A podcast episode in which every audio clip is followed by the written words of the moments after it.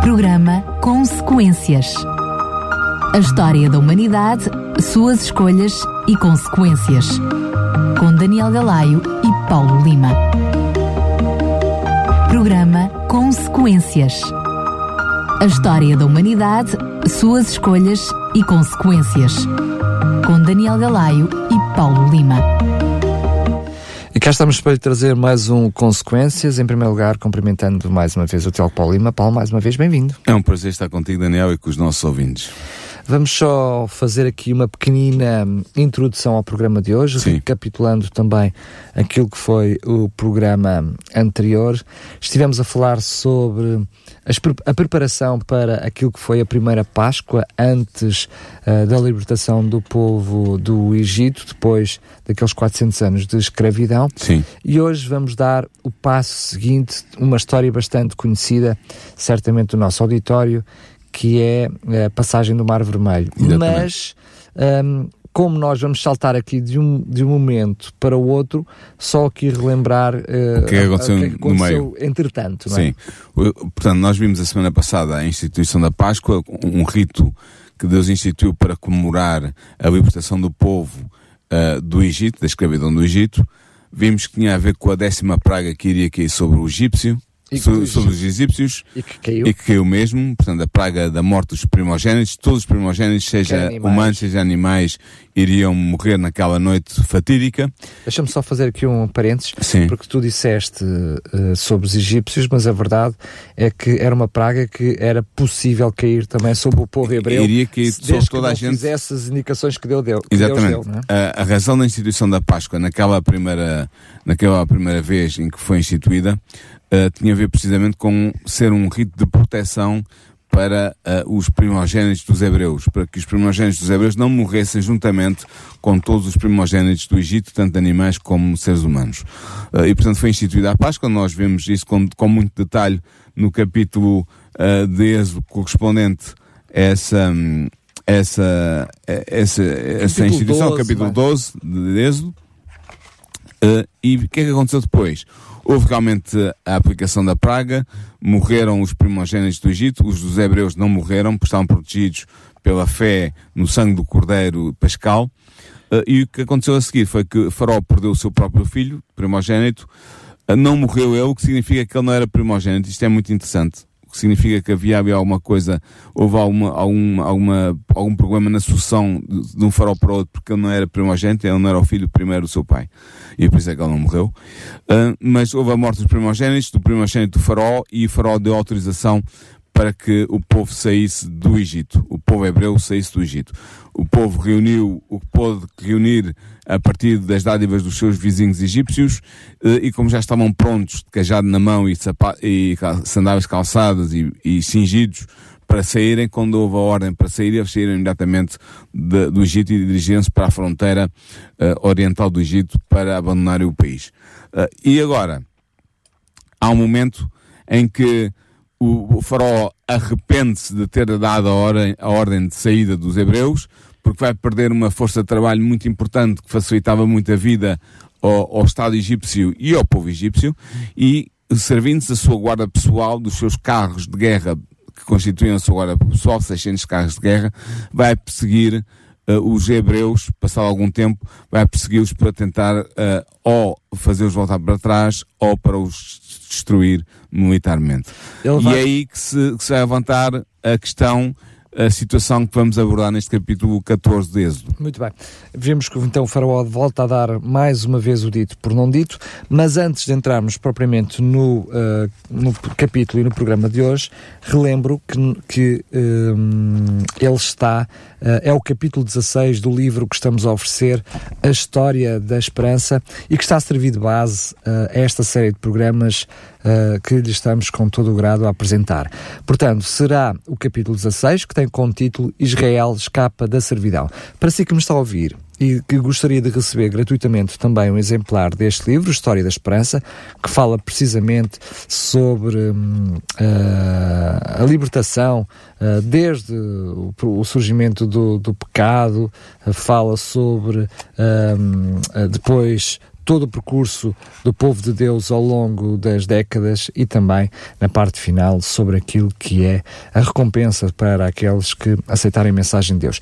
Todo este livro é gratuito, é inteiramente gratuito. Entre em contato connosco para o 219 10 63 10, 219 10 63 10. Teremos todo o prazer em enviar gratuitamente este livro para a sua, para a sua casa. Se quiser passar aqui nas instalações da RCS, pois bem, na Portela de Címetara, temos todo o prazer em lhe oferecer.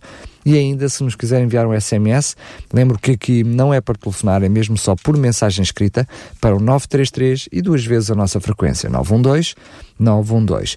Para si também que eh, não teve a oportunidade de ouvir os programas anteriores, pois bem, no nosso site, em radiorcs.pt, no separador programas, no, uh, tem a possibilidade de ouvir os programas uh, anteriores e também de fazer o download.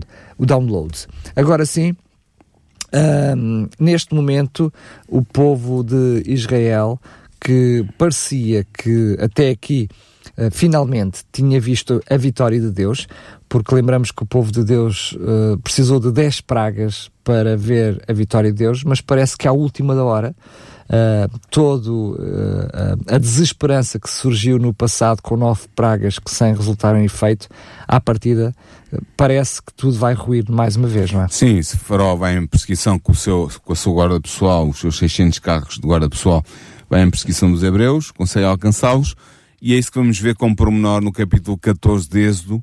Vamos fazer como temos feito até aqui nos outros programas, ou seja, vamos ler o texto passo a passo e vamos comentá-lo e esclarecê-lo e iluminá-lo com, com observações para que os nossos ouvintes fiquem bem por dentro de todo o sentido e todo o significado deste rico texto que é o texto do capítulo 14 de Êxodo. Vamos então começar pelos primeiros quatro versículos que dizem o seguinte. Então falou o Senhor a Moisés dizendo, fala aos filhos de Israel que voltem e que acampem diante de Pi Airoth, entre Migdol e o mar, diante de baal zephon Em frente dele assentareis o campo junto ao mar. Então Faraó dirá dos filhos de Israel, estão embaraçados na terra, o deserto os encerrou.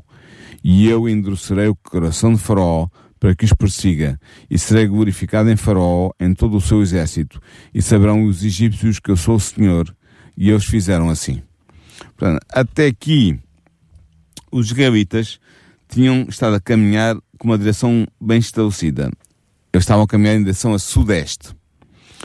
Caso tivessem caminhado mais um dia nessa direção, teriam passado para além da fronteira oriental do Egito. Mas Deus ordenou aos israelitas que passassem a caminhar rumo a sudoeste, o que certamente lhes pareceu estranho, pois rapidamente ficariam impedidos de prosseguir por causa de um obstáculo de grande monta que era o Mar Vermelho. Embora a localização geográfica do local de acampamento seja descrito de modo detalhado, nenhum dos nomes geográficos indicados foram ainda identificados pelos especialistas do Antigo Testamento.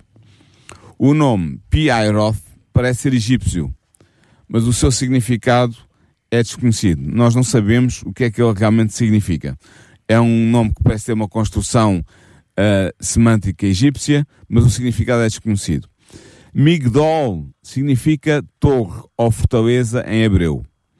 Havia várias localidades na fronteira oriental do Egito com esse nome. Nós podemos, por exemplo, ver isso em Números 33.7, em Jeremias 44.1, em Jeremias 46.14, em Ezequiel 29.10 e em Ezequiel 36. Portanto, Migdol era um, um nome comum em algumas localidades que faziam fronteira oriental do Egito. Estas várias Migdol não eram cidades, mas eram fortalezas que formavam parte do sistema de defesa da fronteira egípcia. Quanto ao lugar de Baal Zephon é desconhecido. Este nome era aplicado a uma divindade cananeia.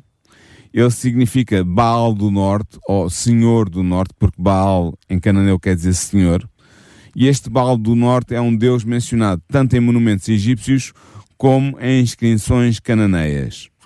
Um texto fenício declara que este deus era o deus principal da cidade egípcia de Daphne, situada no delta do Nilo, que é a Tapanhes bíblica. Assim, o lugar designado Baal Zephon terá recebido o seu nome deste deus cananeu, cujo santuário estava aí situado e onde os povos do deserto oriental vinham adorar. Depois, o versículo 3 é muito interessante. Porquê? Porque ele explica o propósito que Deus tinha para conduzir o povo para uma direção tão pouco racional. Para a razão humana, seguir esta rota era um erro. Um erro crasso mesmo. Era um erro muito grave. Canaã ficava a noroeste do Egito, mas a nuvem, que era onde ia a presença de Deus, conduziu o povo para sudeste ao chegarem à fronteira oriental do Egito. Seria natural que o faraó, tomando conhecimento da estranha rota que os israelitas tinham tomado, pensasse que eles se tinham perdido no deserto oriental. E a fuga agora parecia impossível. Eles estavam como que cercados. No entanto, Deus tinha preparado esta situação para que os egípcios e as nações vizinhas, portanto, as nações de Canaã, uh, da Arábia, todas aquelas nações circunvizinhas, passassem a respeitar o nome de Deus, o nome do Deus dos Hebreus. E por isso é que Deus dá esta estranha ordem que, humanamente falando, era completamente irracional porque ia pôr os hebreus numa situação muito, muito difícil em que eles iriam, como nós vamos ver mais à frente, ficar cercados por todos os lados, inclusive pela retaguarda que devido à aproximação do exército do exército egípcio. Não podia haver dúvidas de que isto era obra milagrosa, milagrosa de, por parte de Deus. Exatamente. E foi de tal maneira que quando eles passam do outro lado vão erguer precisamente um, um, um, sacrifício a Deus, uh, mostrando a, a, gratidão como monumento daquela, daquele momento. Essa noção que Deus quer dar ao povo, que não havia dúvidas que era Ele que estava a tomar, tomar controle de todas as coisas, não é? Sim, exatamente isso. O versículo 5 a 9, os versículos 5 a 9 diziam o seguinte: Sendo depois anunciado ao rei do Egito que o povo fugiu, mudou-se o coração de Faraó e dos seus servos contra o povo e disseram, porque fizemos isto, havendo deixado ir Israel para que não nos sirva? E aprontou-se o seu carro, e tomou consigo o seu povo, e tomou seiscentos carros escolhidos, e todos os carros do Egito, e os capitães sobre eles todos, porque o Senhor endureceu o coração de Faraó do Egito, para que perseguisse os filhos de Israel. Porém os filhos de Israel saíram com alta mão. E os egípcios perseguiram-nos, todos os cavalos e carros de Faraó, e os seus cavaleiros e o seu exército, e alcançaram-nos acampados junto ao mar, perto de Piairoth, diante de Baal Zephon. Portanto, aparentemente, o faraó tinha dado permissão aos hebreus, nomeadamente à pessoa de Moisés, que era o líder dos hebreus, para que eles partissem numa viagem de três dias para o deserto egípcio. Quando ficou claro que os israelitas estavam a atravessar o deserto em direção ao Mar Vermelho, o faraó decidiu persegui-los. Passada a décima praga, a praga da morte dos primogênitos, em que o próprio primogênito faraó tinha perecido, ele estava agora arrependido de ter permitido aos hebreus que saíssem do país. A perda de tantos escravos iria afetar certamente a economia do Egito e tornar a vida dos egípcios mais difícil. A partir da 18ª dinastia, que é com toda a probabilidade a dinastia do tempo de Moisés, os carros de guerra tornaram-se a espinha dorsal do exército egípcio. É interessante, Daniel, que chegaram até nós, uh, através de, de, investigações arqueológicas, dois carros de guerra da 18ª dinastia. Pelo que nós conhecemos bem o seu aspecto e a sua estrutura. Eles tinham uma base semicircular, em madeira, sendo abertos atrás, portanto tinham uma espécie de um vanandinho à frente, tinham duas rodas e uma vara e eram puxados por dois cavalos apenas eram habitualmente ocupados por dois soldados, um condutor e um soldado que ao lado, um guerreiro. Em hebreu, a palavra que é traduzida por capitão, que aqui é referido os, os capitães dos carros, significa literalmente o terceiro no carro. Dado que as representações da época apresentam regularmente dois homens ocupando o carro de guerra egípcio, talvez, isto é apenas uma possibilidade, a palavra traduzida capitão deva ser entendida como referente a um guerreiro de escola, portanto um, um, guerreiro especial, um guerreiro mais preparado para o combate do que a média dos guerreiros da altura. Os 600 carros com os seus homens pertenciam provavelmente à guarda pessoal do faraó, pelo que estavam imediatamente disponíveis para incitarem a perseguição dos hebreus, ou seja, não tinha que reunir ainda, preparar as tropas, não. Eh, este, este contingente de 600 carros estava disponível para ação imediata e por isso é que ele se serviu desse contingente para perseguir os hebreus. Dado que nós sabemos que no Egito, nessa altura, não havia cavalaria tal como nós entendemos hoje, ou seja, um cavalo montado por um homem, havia apenas os carros que eram puxados por dois cavalos. A palavra traduzida por cavaleiros aqui no texto deveria talvez ser melhor traduzida por condutores de carro.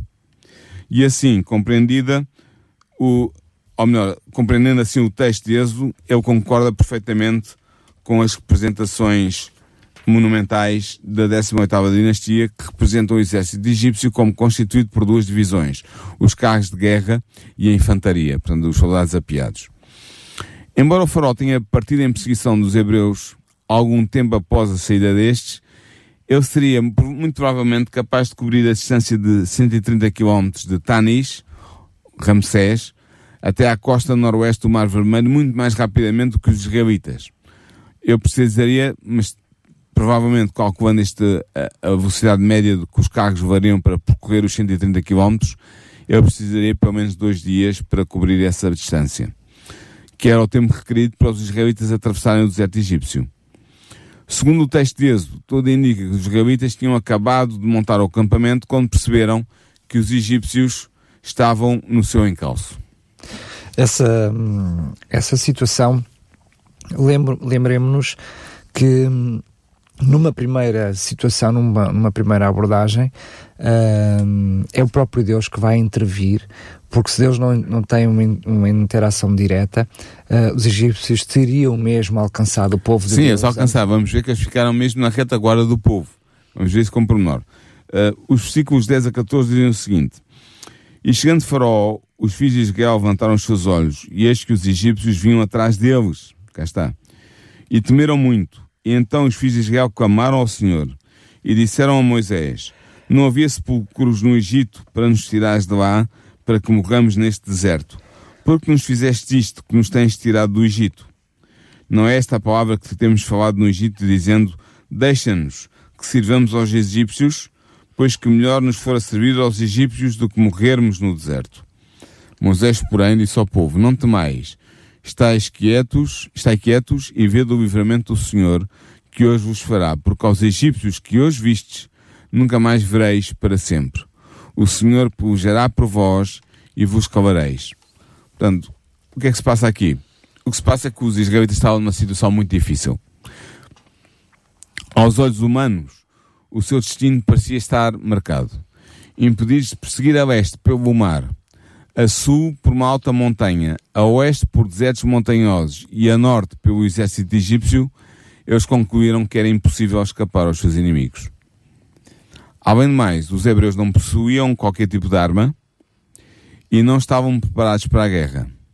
Por último, eles ainda não tinham aprendido a confiar no poder e na proteção de Deus. E é neste momento que Moisés, mais uma vez, vai se transformar num motivo da indignação dos hebreus e vai ter que sofrer as suas queixas, os seus insultos, lamúrias. as suas lamúrias.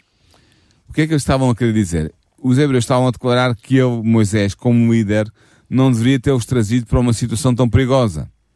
E cinicamente eles perguntam ao Moisés se no Egito, uma terra de túmulos por excelência, não havia sepulturas para eles.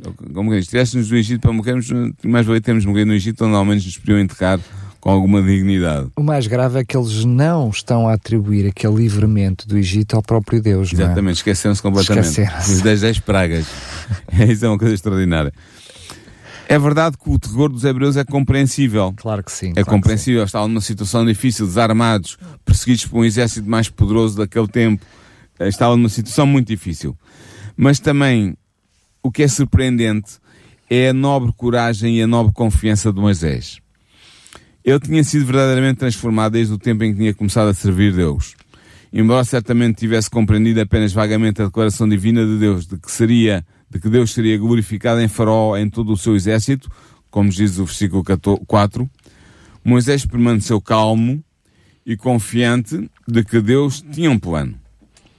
Moisés não sabia como é que Deus poderia livrar Israel daquela armadilha.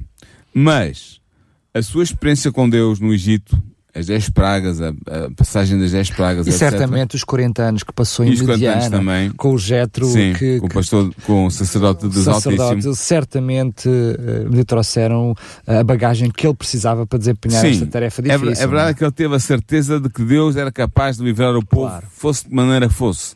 E por isso ele estava tão tranquilo apesar da angústia e da ansiedade que o povo demonstrava ter numa, numa situação que nós hoje podemos dizer, ah, mas porque é que o povo não teve fé? Depois de ver as 10 pragas do Egito, a saída uh, extraordinária que eles fizeram, uh, a libertação que Deus fez, uh, ao, conseguiu para o povo no Egito, mas a verdade é que se nós estivéssemos lá, nós não saberíamos como é que iríamos agir. É, é muito fácil falar quando estamos à distância, à distância com todos os dados em cima da mesa, mas nós não saberíamos. A verdade é que depois desse episódio, mesmo depois da libertação, o povo aqui a colar teve sempre dúvidas, foram Sim, vai continuar dúvidas, sempre. apesar desta Sempre que havia uma grande, um grande problema, um grande obstáculo, uma grande tribulação, o povo caía na dúvida, na murmuração, no questionamento, é verdade.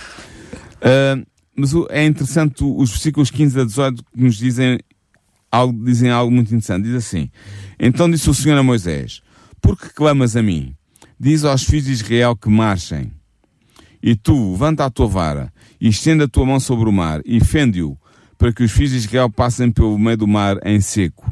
E eis que endurecerei o coração dos egípcios para que entrem nele atrás deles, e eu serei glorificado em Faraó e em todo o seu exército, nos seus carros e nos seus cavaleiros, e os egípcios saberão que eu sou o Senhor, quando for glorificado em Faraó, nos seus carros e nos seus cavaleiros. Esta é, é muito interessante, estas palavras de Deus. Por que clamas a mim? O que é que Deus queria dizer com isto? Estas palavras implicam que Moisés tinha apelado a Deus por ajuda. Elas não implicam uma reprovação ou uma censura divina, mas são uma demonstração para que Moisés agisse resolutamente, para que fosse dinâmico, proativo e fizesse o que tinha a fazer naquele momento, que era abrir o mar vermelho para que o povo passasse. Os israelitas não deveriam ficar completamente inativos enquanto Deus os livrava dos seus opressores. Eles deviam avançar e ao fazerem, veriam o poder de Deus. Deus podia ter aberto o mar vermelho sem a participação de Moisés e da sua vara, da famosa vara de Moisés. Mas Deus escolheu mais uma vez operar através de Moisés. Para quê? Por uma razão muito simples. Para que o povo pudesse aprender a confiar mais no seu líder divinamente indicado. Ou seja, em confiar em Moisés como representante de Deus junto do povo. Na verdade, sempre foi assim Deus age na história humana usando seres humanos consagrados, sempre que isso é possível. Esse é o caminho de Deus. Deus quer envolver a humanidade na salvação da própria humanidade e, neste caso, quis envolver os hebreus na sua própria salvação através de Moisés e do ministério de Moisés. E foi o que aconteceu.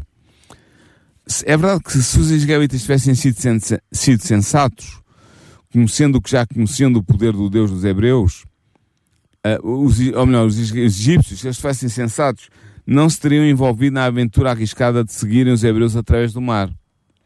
Mas, e este mas é importante, movidos pelo ódio e esquecidos dos juízes de Deus que já tinham experimentado, eles desafiaram o Deus de Israel e desafiaram-no até ao fim e vão entrar em perseguição dos hebreus pelo, pelo leito do mar que está aberto para que os hebreus passassem. Deve ter sido uma coisa extraordinária. Tu lembras-te de ver o, o filme Os Dez Mandamentos? Lembras-te dessa cena em que é terrível. Ah, o, o, mar abre e eles passam por, pelo meio. Mas um, sempre na, ao ver essas imagens, ou imaginar como terá sido, pode num primeiro momento surgir precisamente aquilo que tu estavas a falar, aquela dúvida, mas o que é que leva estes homens a meter-se atrás uh, do povo hebreu naquelas circunstâncias? Sim. Mas quando eu me lembro que momentos antes, dois, três dias antes, eles viram os seus primogênitos morrer à mão deste Deus, mais do que raiva com aquele povo, havia raiva para com o próprio Deus, não é? Ou seja, estavam revoltados e queriam com, vingança. Queriam vingança, não é? Sim, é, é, muito possível. É uma leitura psicológica que faz que, é, que tem a sua razão de ser e faz sentido, sim. Versículo 19 e 20. E o anjo de Deus que adiante do exército de Israel se retirou e ia atrás deles. Também a coluna de nuvem se retirou de diante deles e se pôs atrás deles e ia entre o campo dos egípcios e o campo de Israel. E a nuvem era escuridade para aqueles e para estes esclarecia a noite, de maneira que em toda a noite não chegou um ao outro. Esta presença é. Aqui há a referência a uma presença divina, ao que é chamado aqui o anjo do Senhor, ou o anjo de Yahvé. Não nos esqueçamos que aquele que aparecer a Moisés na sarça ardente, já tivemos a oportunidade de estudar esse texto também a fundo, os nossos ouvintes podem ir ao podcast e procurar o, o, o programa. Aquilo que aparecerá a Moisés na Sassa Ardente também fora designado tanto Deus como anjo do Senhor. Por exemplo, nós vemos isso em Êxodo 3, versículos 2 a 6.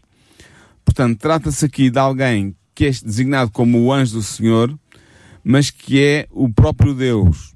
Como é que resolver esta, esta aparente contradição? Mas é um anjo ou é Deus?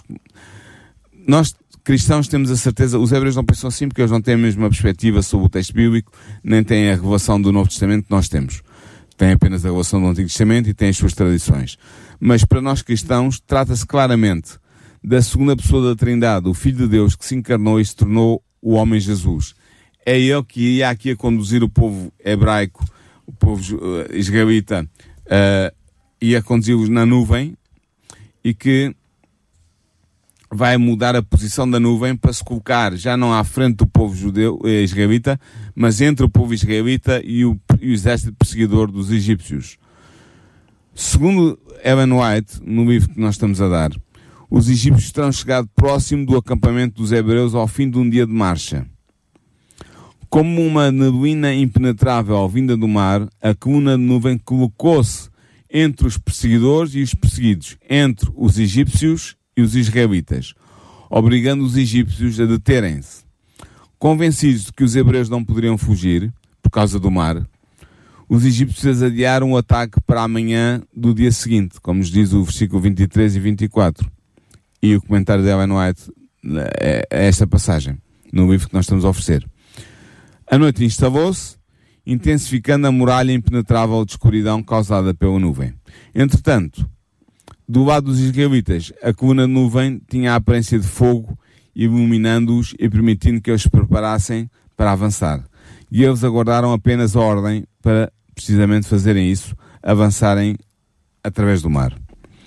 O versículo 21 e 22 dá mais alguns pormenores e são muito interessantes. Diz assim: Então Moisés estendeu a sua mão sobre o mar, e o Senhor fez retirar o mar por um forte vento oriental toda aquela noite.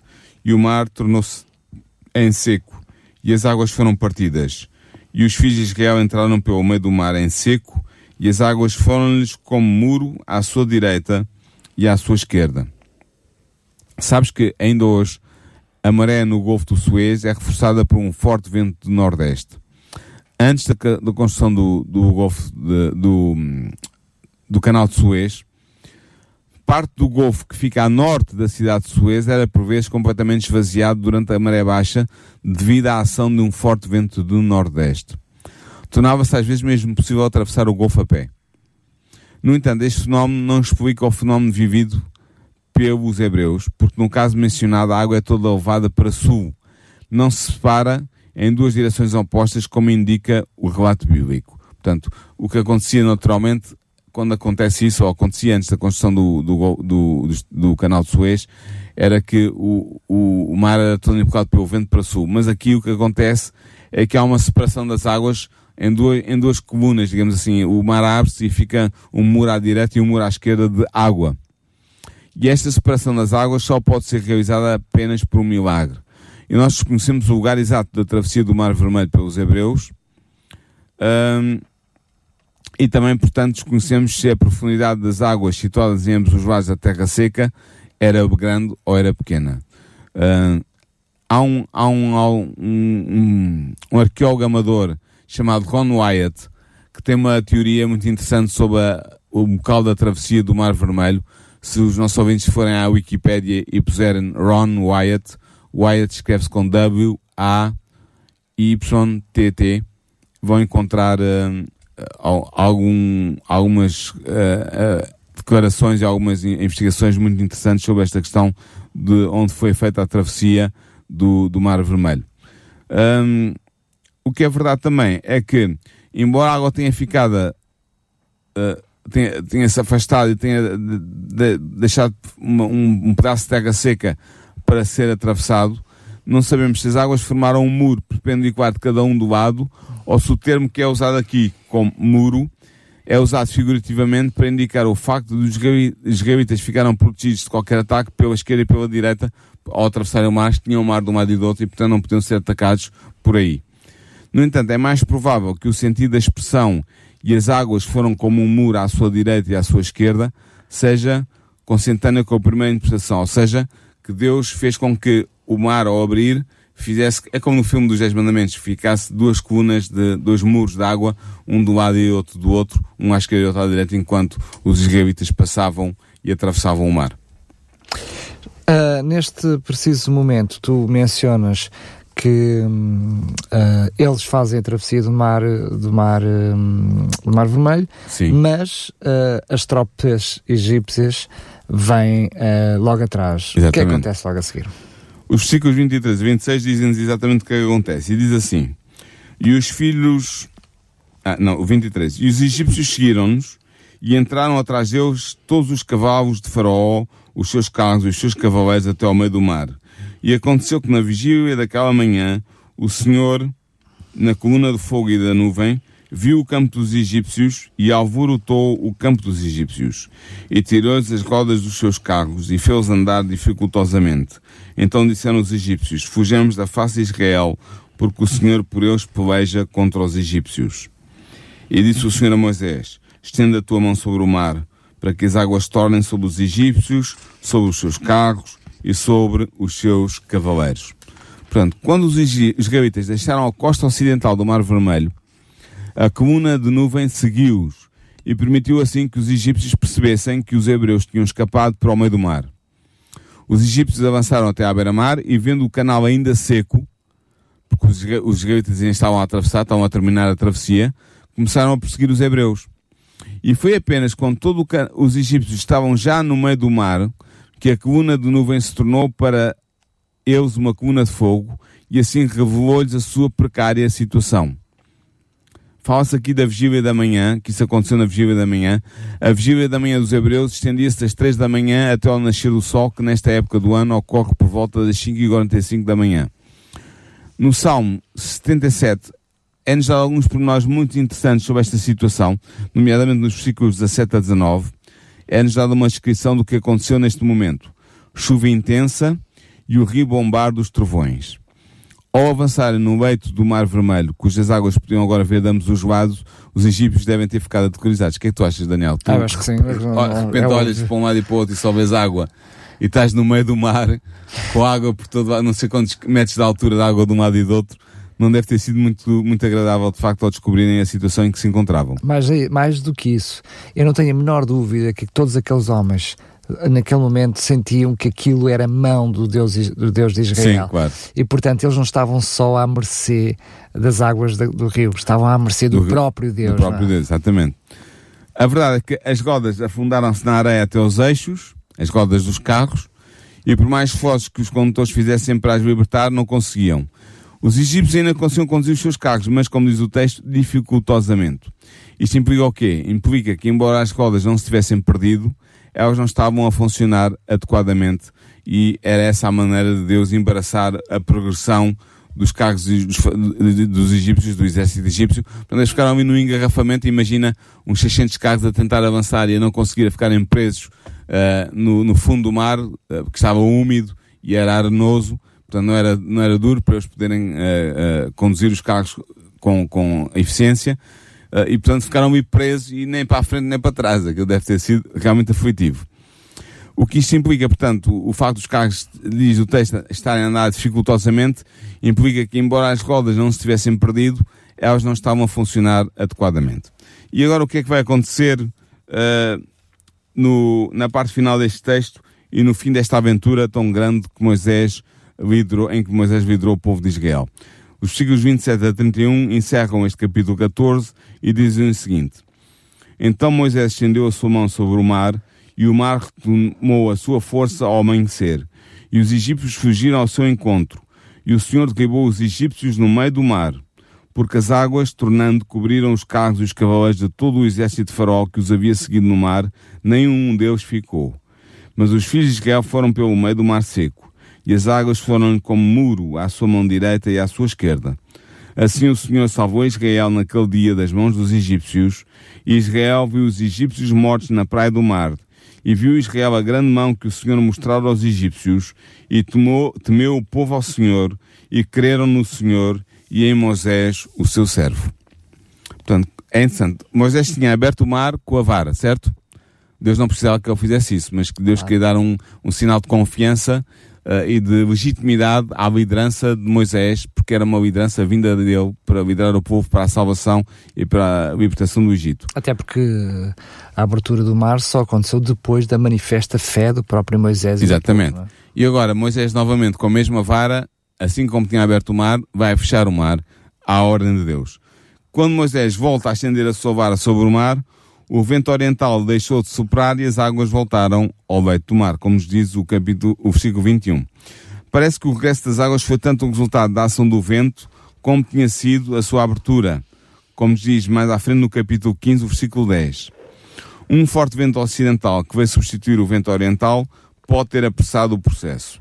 Ao fugirem, os egípcios foram submergidos pelas águas do mar. Todos os egípcios que tinham penetrado no mar em perseguição dos hebreus foram destruídos. De facto, Ellen White diz mesmo que toda a hoste egípcia que tinha perseguido os israelitas foi aniquilada. Portanto, ela diz isso claramente no seu livro.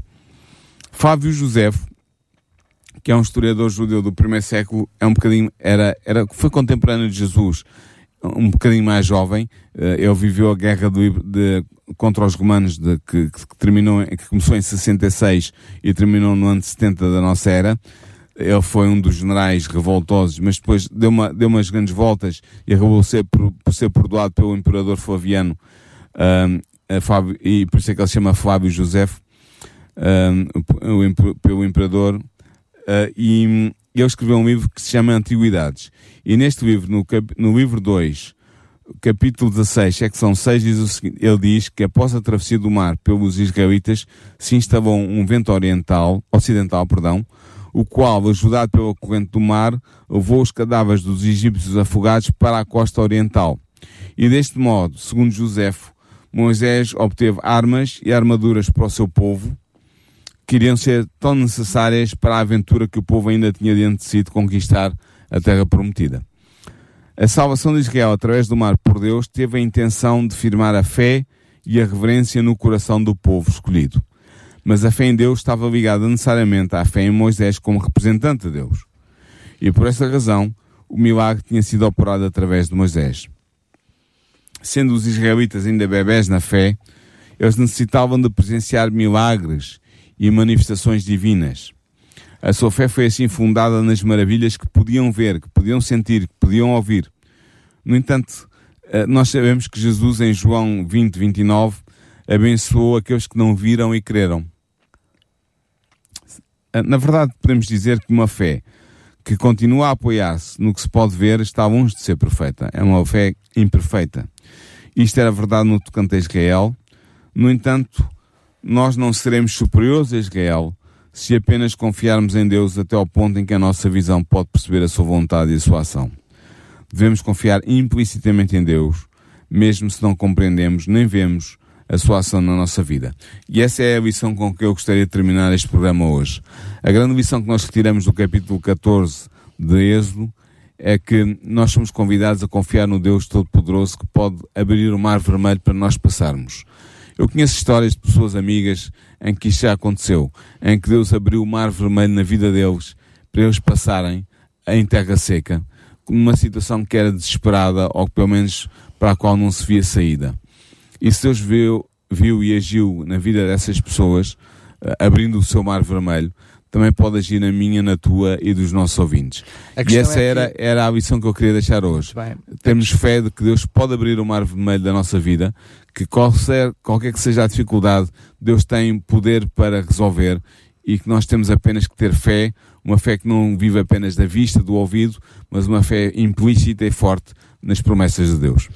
Eu ia, eu ia dizer que ainda vou mais longe, é quando hum, Deus nos permite ver a sua ação nas nossas vidas, até nas pequeninas coisas do dia a dia. E é na medida em que nós vemos a mão de Deus a agir nas nossas vidas, nas pequeninas coisas do dia a dia, que certamente teremos a fé para aquilo que for uh, os, as, as tormentas, né, os mares vermelhos necessários a atravessar quando os problemas surgirem. Muito bem, quero relembrar mais uma vez que temos este livro para lhe oferecer, a História de Esperança, totalmente gratuito. Basta dar-nos o seu contacto, a sua morada, para que possa receber gratuitamente e comodamente o livro em sua casa. Se preferir, pode passar aqui nas instalações da RCS, teremos todo o prazer em lhe oferecer Pode ainda enviar-nos um SMS para o 933 912 912 e ainda porque queremos que chegue, seja de que forma for, no site da RCS tem a capa do livro História de Esperança, é só clicar em cima dele, preencher com a sua morada o pequenino formulário que vai surgir para que receba gratuitamente este livro em sua casa. Também este programa ficará disponível no site da rádio para ser ouvido, para fazer o download em radiorcs.pt. Paulo, vamos terminar, mas antes de terminar gostaria de perguntar apenas e só uh, se já nos podes dar algumas dicas sobre uh, aquilo que será portanto, o nosso programa na semana que vem, que será baseado no 17 é capítulo. É o capítulo 17 deste livro de Emanuel, que está a servir de base ao, aos nossos programas, portanto, o livro História da Esperança, uh, e este capítulo 17 tem por título As Jornadas de Israel. Portanto, vamos acompanhar Israel no deserto, uh, as suas peripécias. Eu vou escolher, uh, porque não temos tempo para abordar todos os capítulos que estão em Êxodo, que são correspondentes a, isso. a, este, este, a estes episódios da vida de Israel, mas eu vou escolher um, um, capítulo significativo com interesse para os nossos ouvintes e vamos meditar a partir daí uh, nas jornadas de Israel.